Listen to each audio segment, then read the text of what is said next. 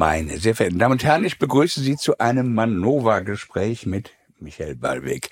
Den werde ich Ihnen jetzt nicht eigens vorstellen, er wird sich gleich selbst vorstellen. Und er ist, glaube ich, hinreichend bekannt.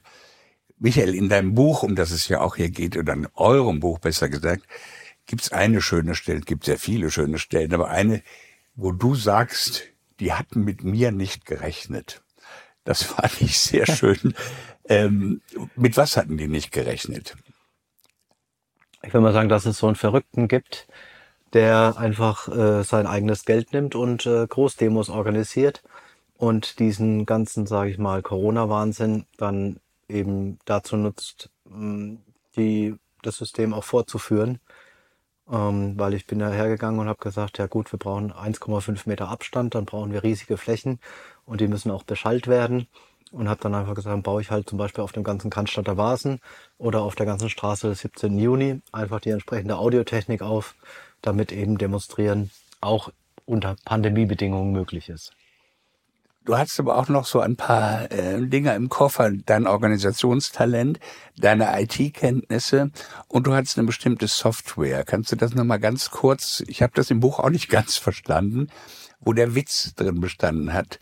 Also tatsächlich ist es so, dass ähm, ich fast so viel Geld für IT ausgegeben habe wie für die Demonstrationen, weil ich ja aus der IT komme, weil mir immer ganz klar war, ähm, wir brauchen natürlich die Öffentlichkeit und wir müssen uns gut vernetzen. Und ähm, ich selbst habe eine Software entwickelt, die Rentnern hilft, wieder bei Großkonzernen mitzuarbeiten. Ähm, einfach vor dem Hintergrund, dass die Rentner ja sehr gutes Fachwissen haben mhm. und die Gro Großkonzerne das projektbezogen wieder spezifisch brauchen. Und ähm, ich denke ja in Use Cases, also in Anwendungsfällen.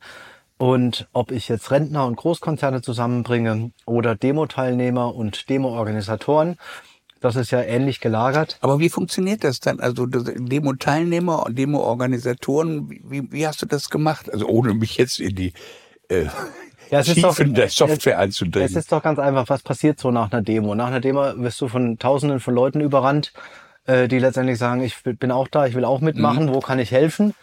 Und dann haben wir denen alle ein äh, Kärtchen gegeben mit dem Link auf die Software. Da konnten sie sich dann eintragen in ihrem Profil. Also was will ich denn machen? Kann ich jetzt mithelfen bei der Organisation? Kann ich Projektmanagement machen? Habe ich Technik im Angebot? Will ich eine Rede halten? Ähm, was auch immer, konnten sich die Menschen dann eintragen. Und dann gab es eben auf der anderen Seite die Demo-Organisatoren, die dann gucken konnten, was ist denn im Angebot weil normalerweise ist es dann so, da möchte ich mich vielleicht auch bei allen entschuldigen, bei denen ich mich nicht gemeldet habe. Äh, man kriegt halt 20, 30, 40 Visitenkarten. Äh, man hat gar nicht die Zeit, dann äh, sich erstens aufzuschreiben, worum geht es genau. Ähm, und das Zweite ist natürlich äh, nach der Demo ist wieder vor der Demo. Äh, da ist auch keine Pause, wo man sagen kann, ich setze mich mal einen Tag hin und, und äh, organisiere Visitenkarten. Und deshalb war die eben diese Software auch ein äh, wichtiger Bestandteil, um die dezentrale Vernetzung voranzutreiben. Du hast bei anderer Gelegenheit mal gesagt, so eine Demo ist wahnsinnig teuer zu organisieren, was mir nie klar geworden ist. Also mhm. eine kleinere Demo ist unter 50.000 schon gar nicht zu haben. Und das auch, stimmt das? Nee, das stimmt nicht. Oh. Also äh, die Demos sind deshalb so teuer gewesen, weil wir natürlich die Abstände einhalten mussten mhm. und weil wir äh, als verantwortungsvoller Demo-Organisator bereit waren, dort eben die entsprechende Technik auch aufzubauen und jetzt die Straße 17 Juni sind ja, glaube ich, 1,7 Kilometer. Ähm, wenn man, kann man sich ja vorstellen, wenn man die jetzt mit Technik beschaltet oder der Cannstatter Vasen hat 68.000 Quadratmeter. Und wenn man da entsprechende Technik aufbaut, auch die Leinwände, dann die Videoübertragung, ähm, das alles vorher testen muss. Kamerawagen braucht, brauche ich dir ja nicht erzählen. Du hast ja erzählt, du warst beim WDR vorher. Äh, Satellitenverbindung, äh, damit es nicht unterbrochen werden kann.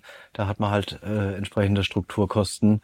Und uns war ja auch immer wichtig, dass die Demos ganz professionelle Formate sind. Also wir wollten jetzt keine Bühne haben, wo die Teilnehmer nichts sehen können und nichts hören konnten, weil wir hatten ja ähm, auch immer gute Redner auf der Bühne, äh, die eine Botschaft hatten und die sollte auch ankommen. Mhm. Du hattest auch mal wahnsinnig viele Helfer, du hast gesagt, ohne diese unbezahlten, weitgehend unbezahlten Helfer mhm. wäre das alles gar nicht möglich gewesen. Genau, das ist, macht ja auch eine dezentrale Bewegung aus, dass sie sich dezentral aufstellt, dass viel Ehrenamt stattfindet. Und ähm, ich sag mal, das Kernteam von, von Querdenken 711 waren zwischen 20 und 40 Mann je nachdem. Und dann kann man sich aber vorstellen, äh, du kennst halt wahrscheinlich die Größe der Demo in Berlin. Ja, ja. Äh, 17.000, ne? 17.000, genau. Ja. Sowas ist da nicht zu machen, äh, ohne dass natürlich viel ähm, Freiwilligkeit da ist. Und man muss ja auch Folgendes sagen. Ich bin ja jemand, dem auch die Umwelt wichtig ist und die Natur. Und wir wollten unsere Plätze immer so verlassen, wie wir sie äh, angefunden und angetroffen haben. Das heißt, bei Querdenkendemonstrationen wurde hinterher auch immer ordentlich aufgeräumt. Nicht wie beim Grünen Parteitag jetzt. äh, könnt ihr sagen, Pizzagate. Ähm, äh, wo es dann aussah wie bei Hempels hinterm Sofa. Ähm, und äh, also Aufbau, Strukturierung. Ähm, die Gerichte haben es uns ja auch einfach gemacht und die äh, Versammlungsbehörden mit dem Thema äh, Auflagen. Also Querdenken war immer eine Mitmachbewegung, einfach deshalb, weil wir einen Ordnerschlüssel von 1 zu 10 hatten. Also es konnte sich niemand zurücklehnen und sagen, ich mache da nicht mit. Die Demonstrationen konnten nur stattfinden, wenn die Menschen auch mitgemacht haben. Und das haben sie und dafür bin ich euch allen sehr dankbar. Es ist ihnen wichtig, gerade jetzt, dass es weiterhin kritischen und unabhängigen Journalismus gibt.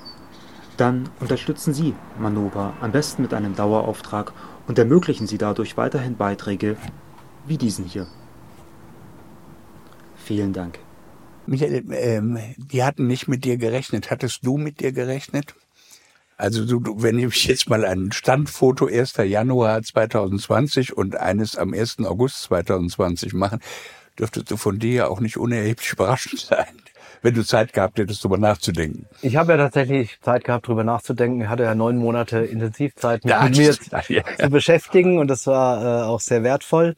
Ähm, nee, hatte ich tatsächlich nicht, aber das ist dann, mh, da kommt jetzt vielleicht so ein spiritueller Gedanke rein, wenn man auf einmal so ein Bauchgefühl hat und sagt, ich möchte das jetzt einfach tun und ich weiß nicht, ob du das auch kennst, äh, gibt so Punkte im Leben, wo man einfach sagt, da fühlt man jetzt, dass man das tun muss. Und es ist ja auch so, die Delegitimierung des Staates, die uns vorgeworfen wird, äh, ist ja unser Humor. Äh, wir haben ja die Querdenken-Demonstration immer mit viel Humor gemacht. Also auf einmal auf der einen Seite mit Meditation, aber auf der anderen Seite auch mit viel Freude und mit Humor. Wir haben uns von den Medien nicht einschüchtern lassen, äh, haben viel getanzt, haben viel Freude gehabt. Äh, und das äh, reicht heutzutage schon, um äh, als äh, Delegitimierung des Staates vom Verfassungsschutz beobachtet zu werden, wo man einfach merkt, wie ganz, wie absurd das Ganze ja auch ist. Äh, und ich möchte es sagen, also ich glaube, die Rolle einer außerparlamentarischen äh, Bewegung ist generell, die Regierenden in Frage zu stellen. Übrigens auch einer unabhängigen Presse. Äh, Sollte und, es eigentlich so sein, ja. Von daher kann ich es auch nur als Ritterschlag wieder bezeichnen, Mhm. dass wir auf dem richtigen Weg sind, weil äh, also ich habe mich als Unternehmer immer in Frage stellen lassen, habe mich auch immer selbst hinterfragt und das fehlt, glaube ich, heute. Mhm. Ich habe durch die Lektüre des Buches irgendwie verstanden, ich habe das wirklich verschlungen, warum du für viele eine Lichtgestalt geworden bist, die du gar nicht sein willst, aber auch für mich bist du es auch geworden. Du bist ein unheimlich begabter Aktivist. Und das sind so Leute wie ich zum Beispiel nicht. Und jetzt sage ich was ganz Schlimmes und ich hoffe, du schmeißt mich nicht raus. Du bist der Politiker, den man gerne hätte, wieder hätte. Ähm, äh, also der, wo der Sinn Politik wieder, wo der, der Begriff Politik wieder Sinn macht. Kannst du damit was anfangen oder bist du mehr bös? Nee, ich bin ja nicht böse deshalb, weil ich meine, die Frage ist ja, jetzt können wir eine Sinndiskussion führen, was ist denn Politik? Äh, kommt ja, glaube ich, aus dem Griechischen äh, von Polis, Ja. äh, das Volk. Mhm. Also für das Volk da, würde ich jetzt mal Polis ist die Stadt, ja, ist egal. Mhm. Genau, wir haben, siehst du wieder was gelernt. Also auch genau, äh, genau, Polis ist die Stadt. Ähm, genau, für die Stadt da dann wahrscheinlich. Ne? So mhm, sind, genau. wir, sind wir auch gleich beim äh, bei den Landesverfassungen, Subsidiaritätsprinzip, alle Entscheidungen werden in der Kommune getroffen, also kommt aus dem Wort wieder her. Wir dürfen dann uns schon an die Bedeutung der Worte in dieser Zeit auch wieder äh, erinnern ähm, und auch die Begriffe richtig wählen, weil Begriff kommt ja von begreifen. Und wenn ich die Worte richtig begreife, kann ich sie auch wieder richtig verwenden.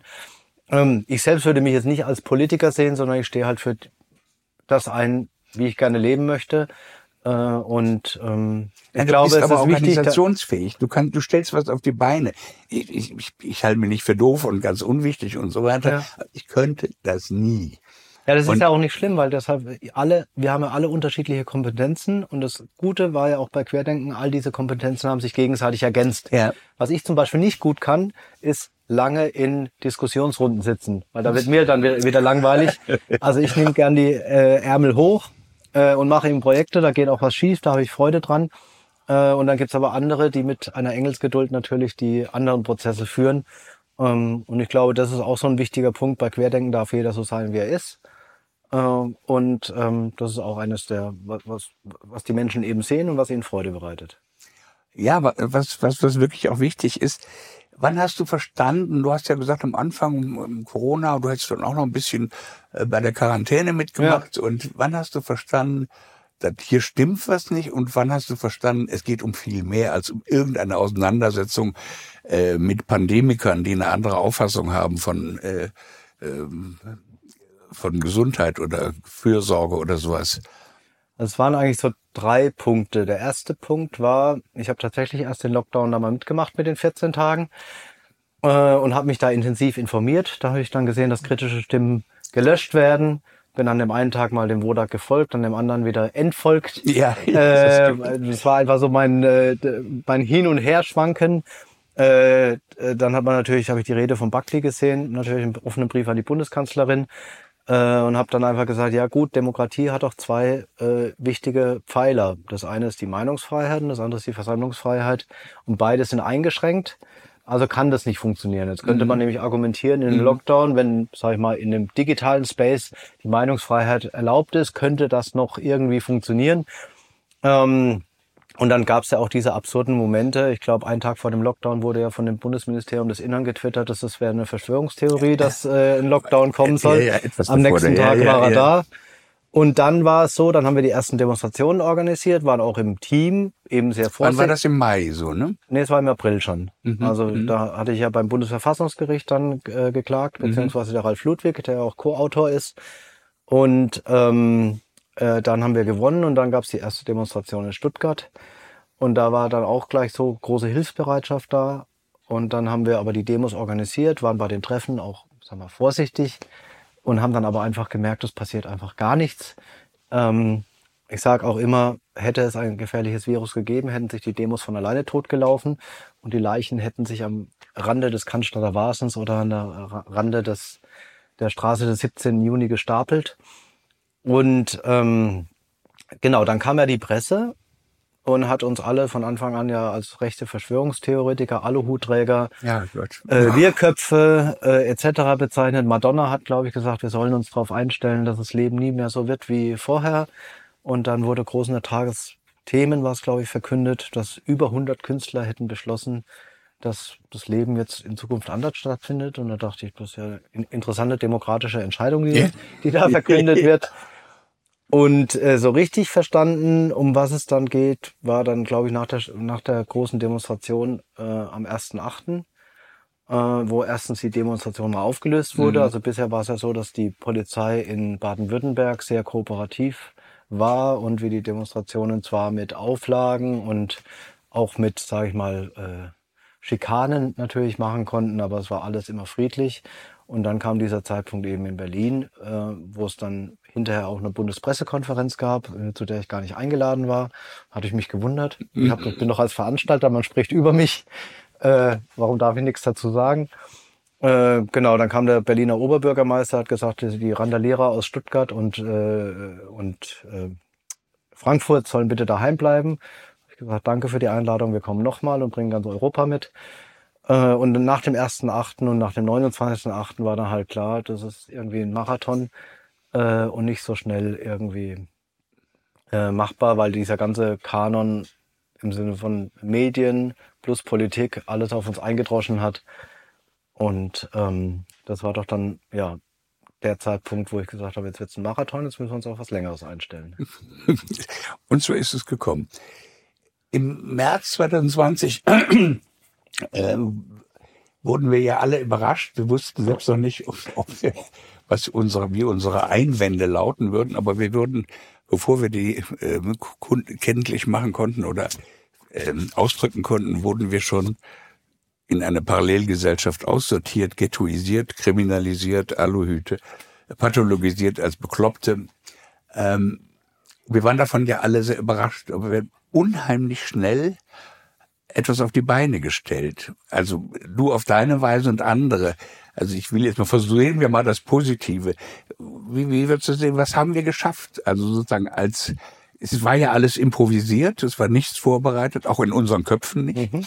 In deinem auch nicht, wenn ich das sagen darf. Was haben wir geschafft? Also ja, also wir haben es geschafft, die größte Demokratiebewegung auf die Beine zu stellen.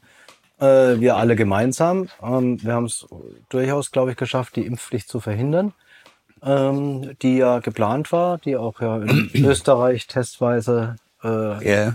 äh, kurzzeitig durchgesetzt wurde. Ähm, von daher dürfen, äh, glaube ich, alle äh, sich selber auch mal dankbar sein für das, was sie getan haben.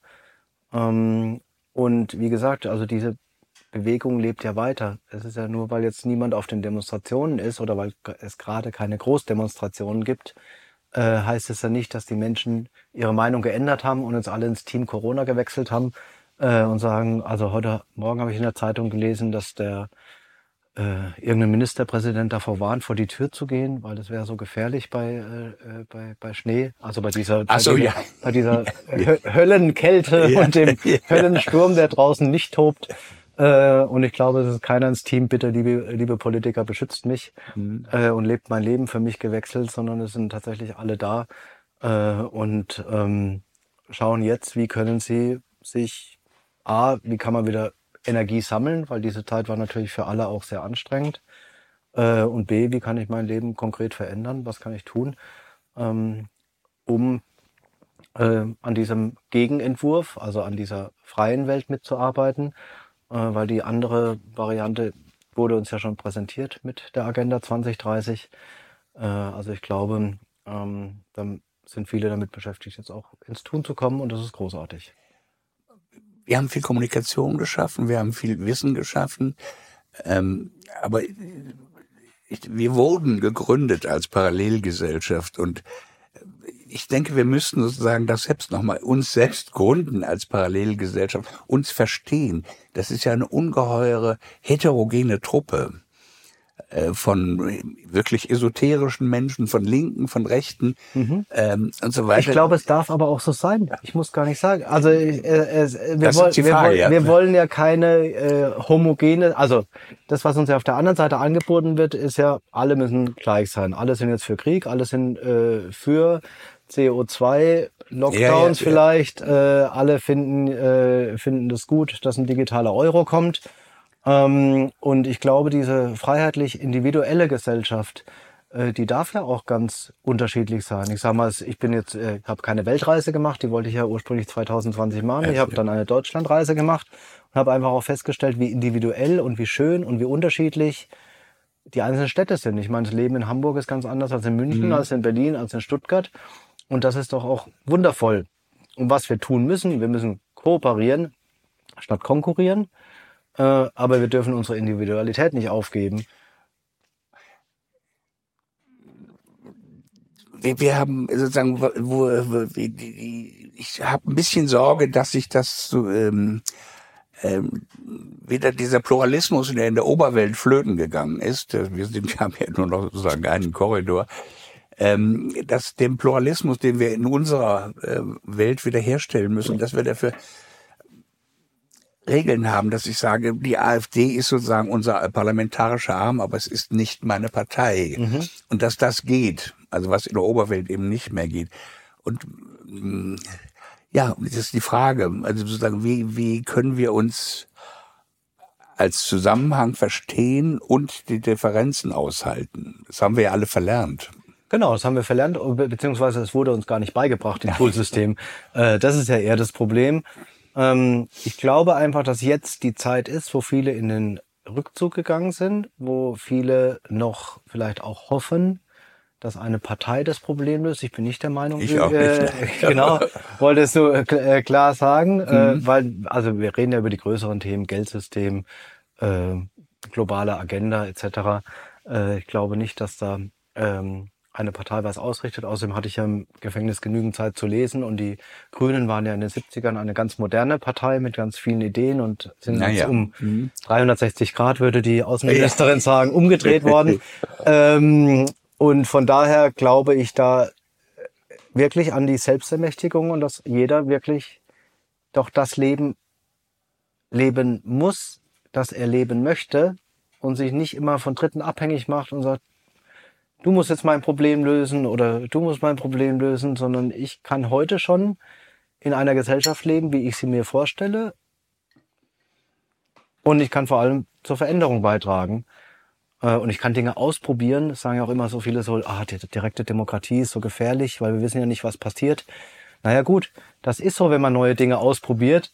Und ich glaube einfach, dass wir genügend Menschen haben, die da auch selbst reflektiert sind und die, sag mal, auch wieder ein Korrektiv sind, falls sowas nicht äh, funktioniert. Äh, und das muss man sich einfach bewusst sein. Also die Gegenseite hat große Thinktanks, die probieren ganz viele Dinge aus äh, und arbeiten die ganz professionell nach. Da gibt's dann immer wahrscheinlich sogar richtige Teams, ne, die das Projektmanagement mäßig machen. Mhm. Und äh, das fehlt uns eigentlich, dass wir sagen, also gibt ja viele, also ich glaube, einzige Kritik- an die Bewegung, äh, die ich habe, ist, dass wir zu viele Perfektionisten haben, die äh, erwarten, dass immer alles sofort klappt und alles, Fünfjahresplan, ja. und alles, alles perfekt ist. Ähm, da muss ich sagen, nein, äh, das ist ja, also da können wir doch auch Freude dran haben. Wir machen was, wir sind erfolgreich oder wir scheitern und wichtig ist, wir lernen aus beidem und entwickeln uns weiter. Wir hangeln uns ja sozusagen, die Oberwelt hangelt sich von Ausnahmezustand zu Ausnahmezustand. Ähm, und ich habe den Eindruck, das ist natürlich nicht jetzt empirisch belegbar, wir werden immer mehr. Wie siehst du das? Ja, es ist tatsächlich so, wir werden immer mehr, weil es gibt ja immer mehr Themen, wo die sagen wir, Gegenseite den einzigen Mechanismus, den sie hat, anwendet, kriminalisieren, äh, diffamieren, einsperren, verhöhnen. Das sind ja die Mechanismen. Ja. Und dass die sich irgendwann abnutzen, ähm, muss ich natürlich mh, sagen, ist leider so, macht weiter und wir werden größer. Hast du eine Ahnung, wie viele wir sind, um das mal so blöde zu fragen? Ich kann ja nur sagen, wenn wir jetzt davon ausgehen, wie viele Menschen ungeimpft sind. Offiziell äh, sind es ja schon 20 Prozent. Inoffiziell ist die Quote wesentlich höher. Die gefälschten Also ich- Impfpässe sind darf, 14 Millionen. ich darf vielleicht eine Anekdote aus dem Gefängnis erzählen. Also im Gefängnis gibt es ja viele Drogendealer. Muss man jetzt nicht drüber reden. Ähm, ist einfach so, 70 Prozent ungefähr.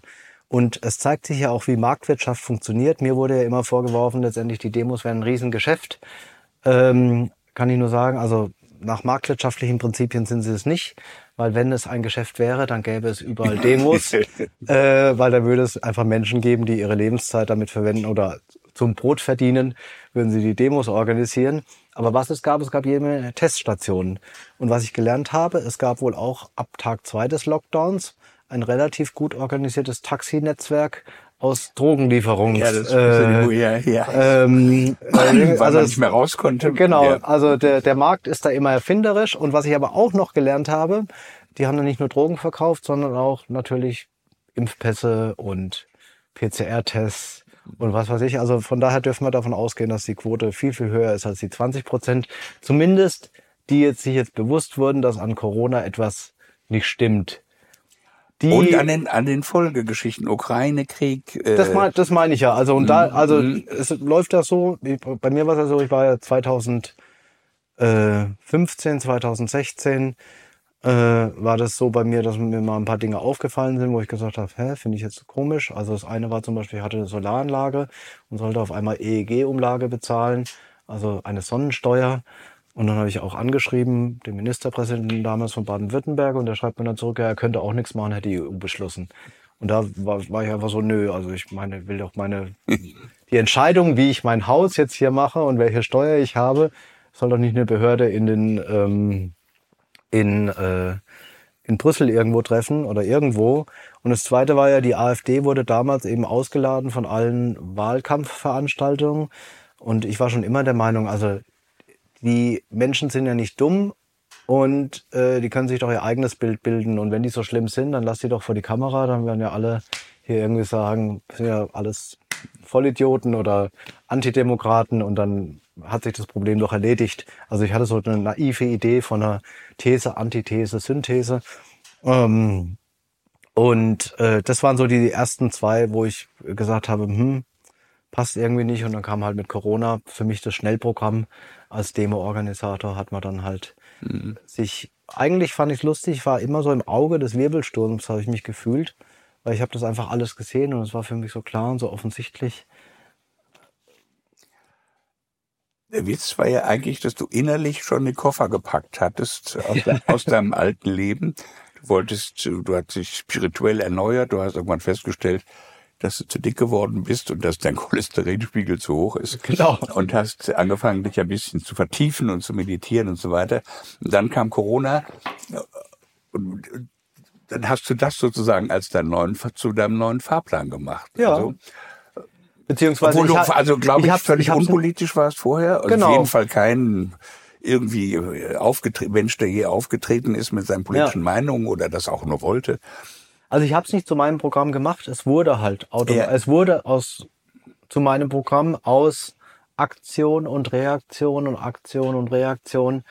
Ähm, ich war ja nicht vorbereitet drauf oder ich konnte mir das ja in meinem Bild über Deutschland. Es wird, wird uns ja ein, ein, eingeredet oder gezeigt, wir leben in einer Musterdemokratie und in Deutschland äh, funktioniert alles richtig. Und dieses Bild hatte ich ja bis 2020 mit ein paar Fragezeichen, was ich gerade ja gesagt hatte, auch. Aber es war nicht so, dass ich das in Frage gestellt habe. Ich war auch damit zufrieden, äh, mein Recht als Bürger, mein Mitbestimmungsrecht alle vier Jahre auszuüben über ein Kreuz. Und ähm, da hat die schulische Inter äh, Indoktrination wunderbar gewirkt. Und deshalb ja, wurde es praktisch zu meinem Programm, dadurch, dass ich eben das hautnah miterlebt habe, auch erleben durfte, weil ich habe immer mal so eine Meditation gemacht, die hieß, äh, ich möchte hinter den Vorhang schauen. Mhm. Und ich dachte immer, es passiert was in der Meditation, mhm. aber es ist halt dann doch in der Realität passiert. Wir sind ja, sind ja fast alle total überrascht worden. Ähm, was mich jetzt nochmal überrascht hat, dass du überrascht warst im Jahre 2022, dass eine Hausdurchsuchung kommt mit einer anschließenden Verhaftung, die ja wahrscheinlich auch improvisiert war, wenn ja. ich das richtig gelesen habe. Da hattest du nicht mit gerechnet. Nee, hatte ich tatsächlich nicht mit gerechnet, weil ich habe ja so schlimme Dinge getan, wie ich habe das Grundgesetz vorgelesen auf der Bühne. Ja, ich habe äh, aus den Landesverfassungen vorgelesen. Ich habe äh, meditiert und für Friedlichkeit aufgerufen. Also ich sag mal so, es schneiden, gab, schneiden, alles schneiden. es gab ja auch, sage ich mal, äh, weniger ruhige Stimmen in der Bewegung. Und ich dachte immer, also ich bin so friedlich. Also ich hatte damit gerechnet, dass jetzt mal das Finanzamt kommt und sagt, äh, wir bestrafen dich jetzt mit einer Steuerprüfung über äh, über drei Monate und da beschäftigen wir dich einfach und ähm, äh, machen dich damit handlungsunfähig. Aber dass jetzt tatsächlich äh, eine Verhaftung kommt, das, also auch das konnte ich mir bis zu diesem Zeitpunkt noch nicht vorstellen. 2020 habe ich erlebt, wir leben in einer Demokratiesimulation und dann habe ich halt 2023 verstanden, wir leben auch in einer Rechtsstaatssimulation. Vielleicht sollte ich nicht so oft meditieren, hinter den Vorhang gucken zu wollen. Keine Ahnung, was da noch alles kommt, wie viele Vorhänge sich da noch öffnen. Ähm, aber das ist äh, ja generell ja ein, ein Erwachen in Stufen, äh, wobei ich das Wort Erwachen jetzt auch nicht so äh, toll finde. Ähm, aber es ist halt. Doch, es ist, man, man fasst sich an den Kopf. Äh, dann hast du ja auch neun Monate Zeit. Mhm. Ähm, das mit dem Rechtsstaatlichkeit, dass das nicht so ganz doll sein kann. Ja. Das nimmt einen großen Teil in dem Buch an, der ist tatsächlich so, dass niemand mehr an den Rechtsstaat glauben darf danach. ja. Und deshalb ist es auch sehr gut, dass der Ralf Ludwig mit mhm. dabei ist und äh, juristisch das nochmal kommentiert. Es, fällt einem wirklich nichts mehr dazu ein. Jetzt, so wie du vor mir sitzt und auch äh, nach der Lektüre des Buches, ich hatte den Eindruck, bitte widersprich mir, du möchtest die Zeit nicht missen, obwohl sie scheiße war. Genau, und ich möchte sie nicht missen, weil es ist tatsächlich, und das muss ich sagen, das verstehen viele nicht, aber es ist ein Luxus, mal 23 Stunden mit sich alleine sein zu können. Da muss man aber darauf vorbereitet sein. Ich, bei der Vorstellung würde ich, bekomme ich schon ein bisschen Krämpfe. Nee, die Frage ist, du ob man darauf vorbereitet sein muss oder nicht. Das über, der Überraschungseffekt ist vielleicht auch ganz gut, sage ich mal. Ähm, und äh, wir haben ja alle diesen kleinen Schweinehund, der immer sagt, ach, jetzt musst du noch das machen und das machen. Also ich glaube nie, nicht, dass jemand aushält, vier Wochen in ein Kloster zu gehen oder acht Wochen oder ganz wenige halten das aus. Und ähm, deshalb, es hört sich vielleicht wirklich blöd an, ich kann es jedem nur raten, das mal auszuprobieren, äh, weil der einzige Mensch, mit dem er ähm, sein Leben lang gut auskommen muss, ist man selbst. Deshalb fängt man, fängt man am besten gerne früh, früh damit an. Und es ist tatsächlich sehr, eine sehr intensive Auseinandersetzung natürlich mit allem, was man in sich hat, äh, in der Innenschau. Äh, und vieles passiert halt auch im Innen und nicht nur im Außen. Also deshalb. Du hattest natürlich eine kleine Grundlage, das war deine Meditationserfahrung. Ja, ich hatte also mehrere, sag ich mal, Hilfen im Gefängnis. Äh, das eine war natürlich, dass ich die Meditationserfahrung hatte. Das andere war, dass ich fast 8000 Briefe bekommen habe. Vielen Dank dafür. Ähm, und ähm, natürlich ist es auch so, mh, hm, dass ich zumindest, sag mal, die Grundbedürfnisse, die ich hatte, nämlich gesunde Nahrung, die konnte ich mir einigermaßen erfüllen. Ähm, und von daher war, sagen wir, das gesamte Setup schon so, dass es aushaltbar war. Und natürlich kann man immer jammern und ähm, machen. Ich sag mal, andere kriegen aber dann, die Frage ist ja immer, was will einem das Leben sagen damit?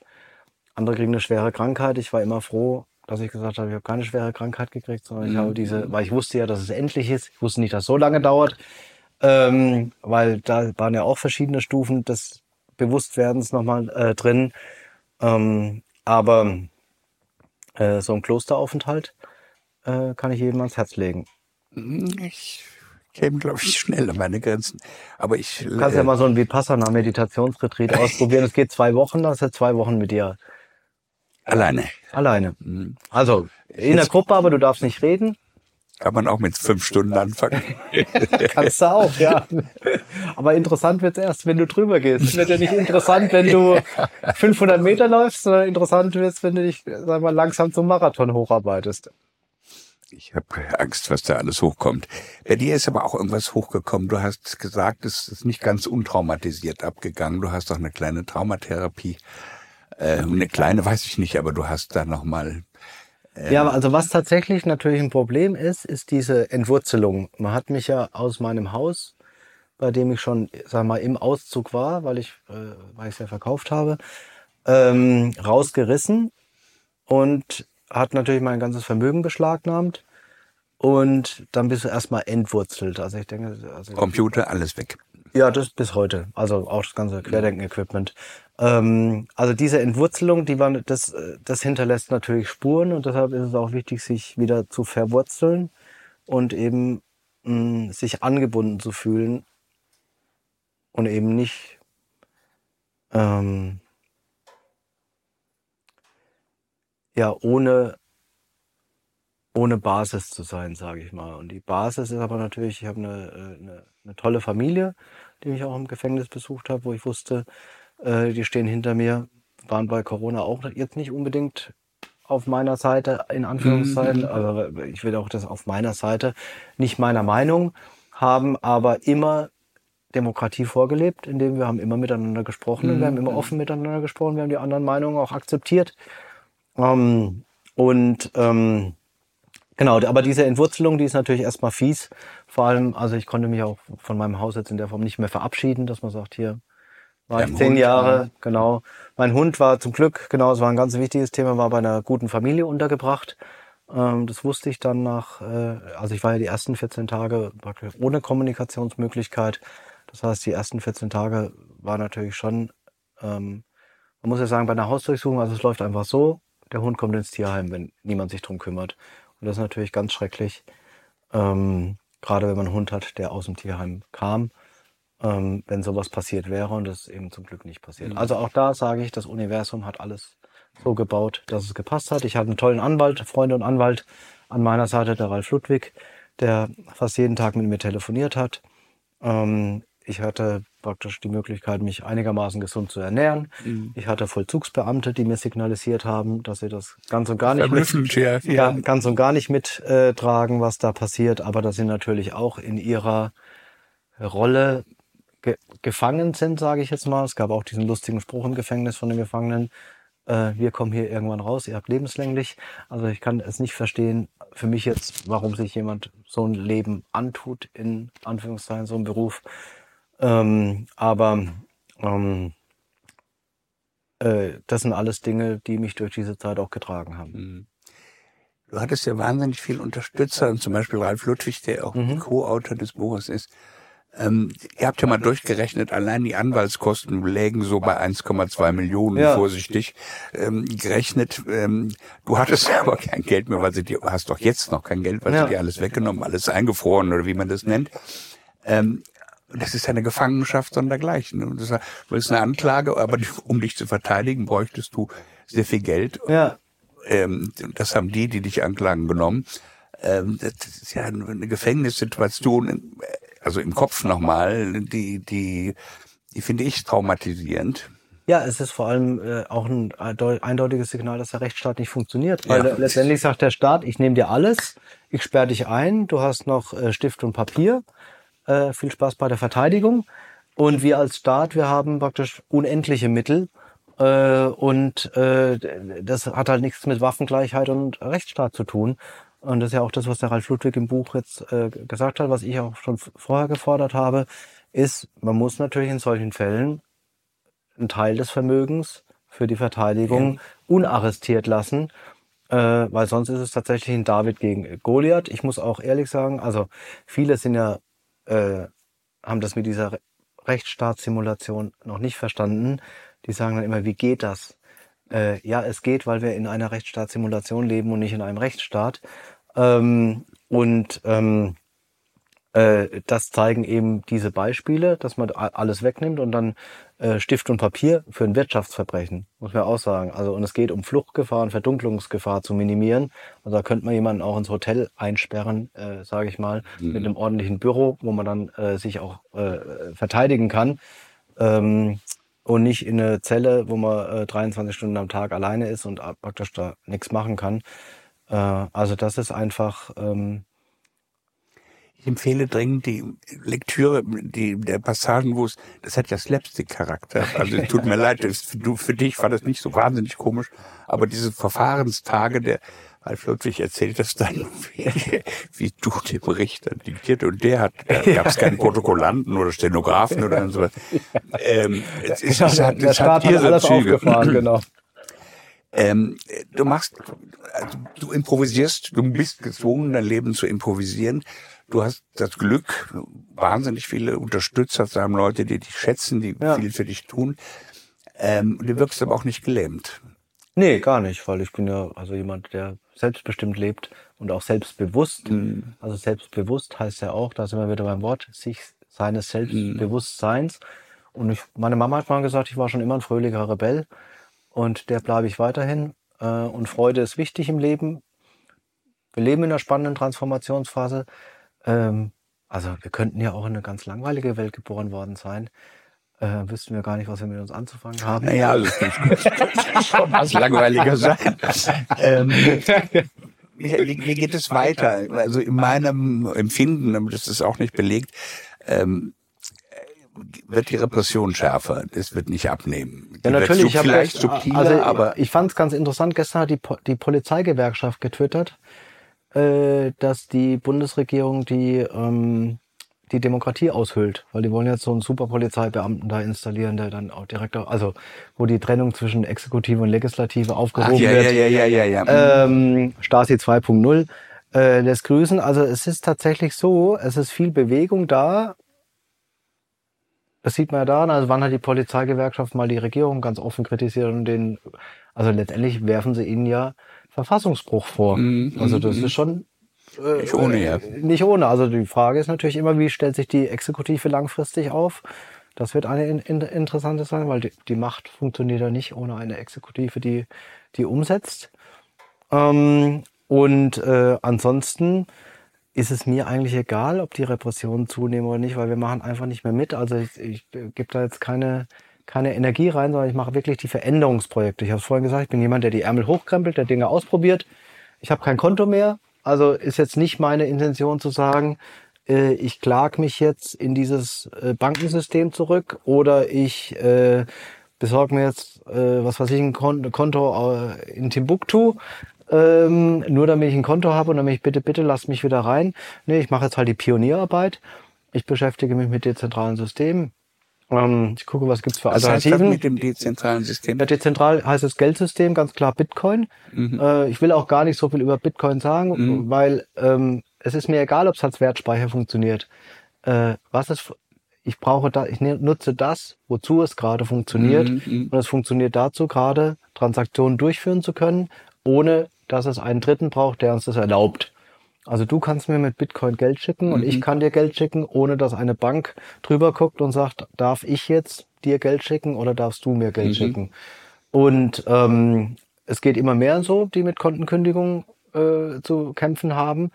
Äh, ich glaube, dass es ganz wichtig ist, ähm, eine solide Finanzierung zu haben für, für, für das, was, was wir tun, für die Aktivitäten.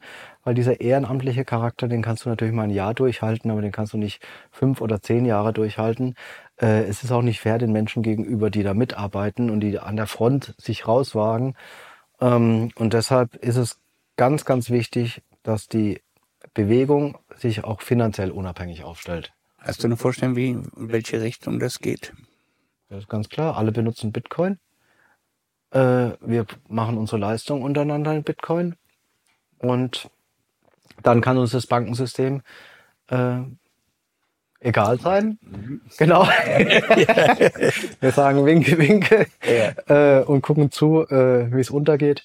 Äh, aber äh, das sind einfach, also ich sag mal, ja, Pionierarbeit ist nie einfach. Der, der den steilen Weg geht, äh, läuft auch mal Umwege. Ähm, es ist für mich auch keine Entweder-Oder-Debatte, das sage ich gleich, gleich dazu. Mhm. Es gibt natürlich Bargeld, funktioniert aber nicht natürlich über, äh, über Distanzen. Natürlich gibt es auch Gold und Silber und Edelmetalle und was weiß ich. Mhm. Aber ich will nicht auf diesen Wertaufbewahrungsmechanismus äh, zurück, sondern es gibt viele Menschen, die arbeiten in der Demokratiebewegung, die müssen sich ihren Lebensunterhalt bezahlen. Dafür brauchen sie Möglichkeiten. Und das lässt sich mit Bitcoin alles wunderbar abbilden, kann nicht abgeschaltet werden. Also lasst es uns nutzen, lasst uns ausprobieren, wir müssen uns verändern. Ähm, die, die immer sagen, ja, ich will aber keine digitale Wallet auf meinem, auf meinem Handy haben, denen kann ich sagen, gut, die EU kommt bald mit dem digitalen Euro um die Ecke. Da wird auch der letzte Rentner mitmachen, wenn er seine Rente nicht mehr bekommt. Das heißt, ähm, die Frage ist doch immer, ab welchem Zeitpunkt mache ich nicht mehr mit? Und war das jetzt für einige Corona schon? Ist es für die nächste, wenn sie aus dem Bankensystem rausgeschmissen werden, für die nächsten jetzt vielleicht mit dem Ukraine-Krieg, wo sie einfach sagen, ich bin nicht mehr bereit für einen Staat zu arbeiten, der meine Steuergelder äh, für Waffen einsetzt. Und der nächste wird vielleicht sagen, okay, beim digitalen Euro ist jetzt bei mir Schluss.